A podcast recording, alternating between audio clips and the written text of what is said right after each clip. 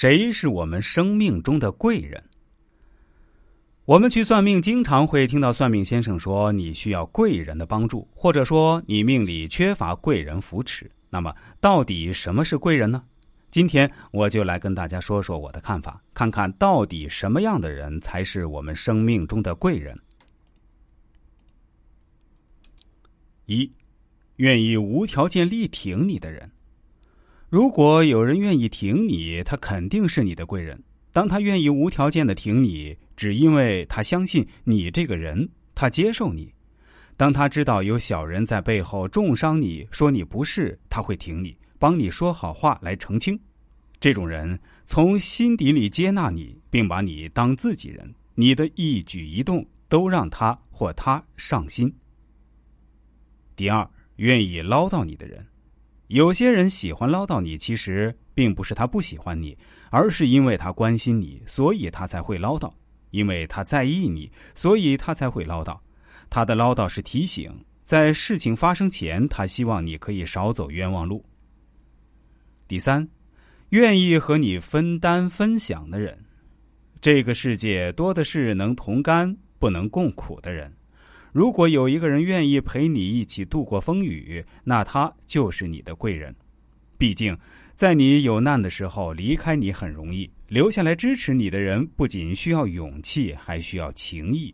这种人可以陪同你分担一切的苦，分享一切的乐，这是贵人。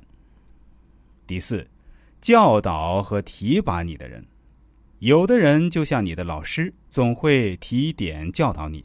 不论他是温和还是严厉，能指出你的不足并教你改进，这种人就是你的贵人。他看到你的好，同时也了解到你的不足之处，他能协助你、提拔你，他不嫌弃你。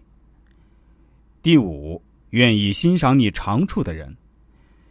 一个愿意发现你的长处、欣赏你的长处、接纳你的长处的人，肯定是你的贵人。特别是当你的长处是他缺乏的。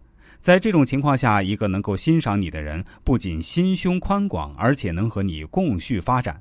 有这种人的企业才能做大。第六，愿成为你榜样的人。